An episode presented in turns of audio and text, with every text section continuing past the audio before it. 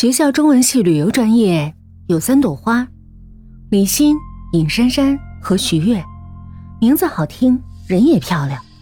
三个人又住一个宿舍，亲密无间。一到了晚上，就喜欢说鬼故事，一边尖叫一边奸笑，好不快活的年轻时光。但李欣也有忧伤的时候，物价飞涨，家里生活费根本不够用。好在两个姐妹仗义，经常有福同享，把他们的化妆品借给自己用。学校食堂很远，有时候下课早，李欣就去打饭，一次打三人份的，丰富的火腿和油腻的肥肠，盖上绿色的青菜排骨，让人垂涎。李欣的老乡小栓在食堂专门做打饭的活。攀上了关系，有时候去的晚了还能留饭，漂亮就是一张最好的通行证。小栓的眼睛里总有说不出的眼神儿，色眯眯、脏兮兮，神经过敏的扫过每个女生的胸部。最近，隔壁学校发生了一件大事儿，李欣神秘兮兮的说着：“一男一女出去过夜未归，次日清晨尸体像馒头一样。”浮在水库上的情景，搞得尹珊珊手里的馒头不知是吃还是不吃。馄饨一闻小月月事件，吃不下了，只得掐着李欣的脖子说：“你这个不得好死的臭丫头！”尹珊珊在宿舍吃面，天热，宿舍里的冷气丝丝吹着，不敢开门。她吃的是最常见的桶装方便面，食堂最近的饭菜太油腻，不利于减肥。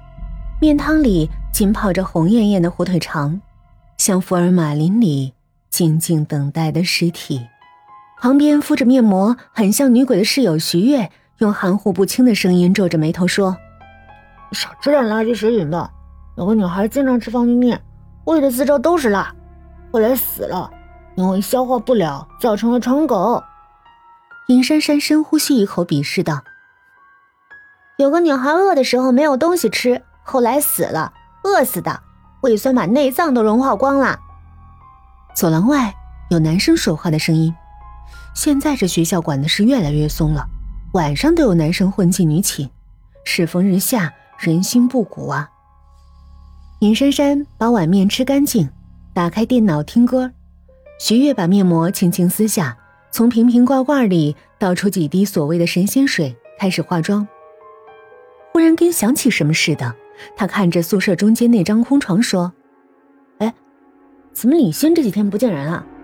过两天要考试了，明天老师肯定划重点，到时候不及格要要死要活的。”尹珊珊虽然戴着耳机，但是也隐约听到了“李欣”这两个字。她耳机摘下，答道：“是有两三天没看见他了，估计是兼职那边生意好。这么喜欢钱，真是财迷。”徐月赞成的点点头，他自己说当不了有钱人，但有机会要当有钱人的妈。你说现在什么不花钱呢？这物价涨得飞起，毕业就是失业，失业吃什么？现在是夏天，西北风都没得喝。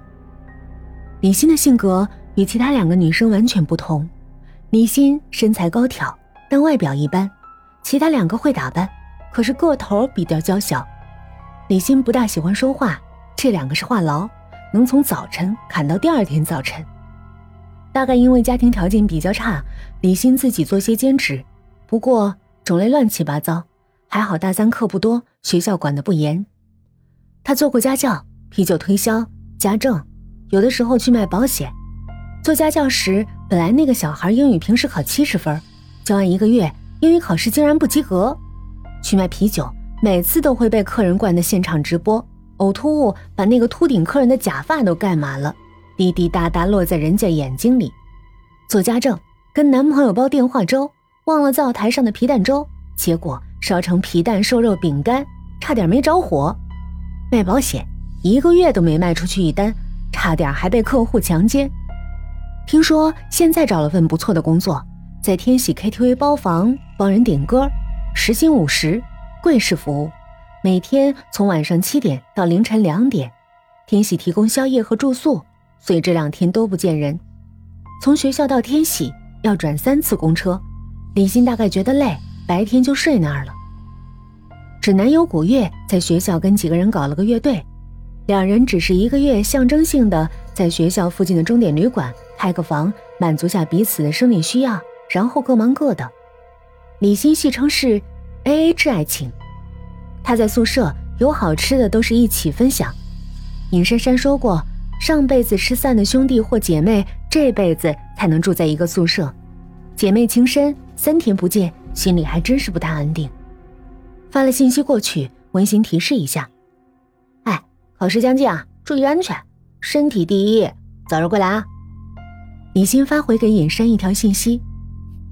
感谢关心，我很好，不必担心。但考试那天，他并没有出现。打了电话，那头似乎还有音乐传来。尹珊珊着急地说：“喂，你不要命了？考试都不来，明年是准备再读一次大三，还是怎么样？”李欣在电话里沉默了一会儿，说了一句：“你不要管我了，我自有安排。”就这样，然后就再也无法联系上他了，手机一直是关机。